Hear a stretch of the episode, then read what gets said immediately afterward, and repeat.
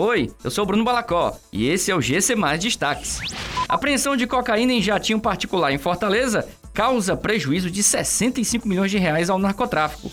Governo do Ceará tem celular hackeado e criminosos tentam aplicar golpes financeiros. Programa oferta cerca de 2.250 vagas para empreendedores locais em agosto.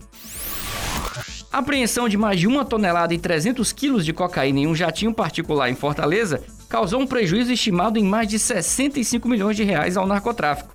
Esse valor é uma estimativa com base no valor da venda de um quilo da droga pura, que é de cerca de 50 mil reais. Os 1.304 quilos de cocaína estavam escondidos em 24 malas de um jatinho. A apreensão aconteceu no Aeroporto Internacional Pinto Martins, em Fortaleza. O passageiro, um homem da Espanha, e os membros da tripulação, quatro turcos, foram interrogados pelos agentes federais.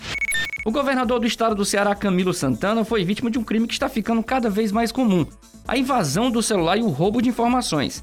Na manhã desta quarta-feira, o líder do executivo estadual informou através de suas redes sociais que teve o smartphone invadido por hackers, que roubaram a agenda de contatos e começaram a enviar mensagens, tentando aplicar golpes financeiros usando o nome do governador. Camilo informou que as forças de segurança do estado foram acionadas para resolver o problema. Em agosto, o programa Fortaleza Capacita oferece cerca de 2.250 vagas para capacitações gerenciais em áreas como marketing, finanças, planejamento, vendas, negociação, atendimento, artesanato e moda. As aulas e consultorias estão sendo realizadas em formato síncrono pela internet.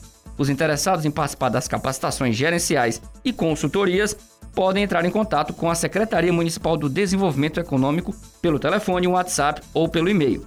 As inscrições também podem ser feitas pelo site do Fortaleza Capacita. Essas e outras notícias você encontra em gcmais.com.br. Até mais!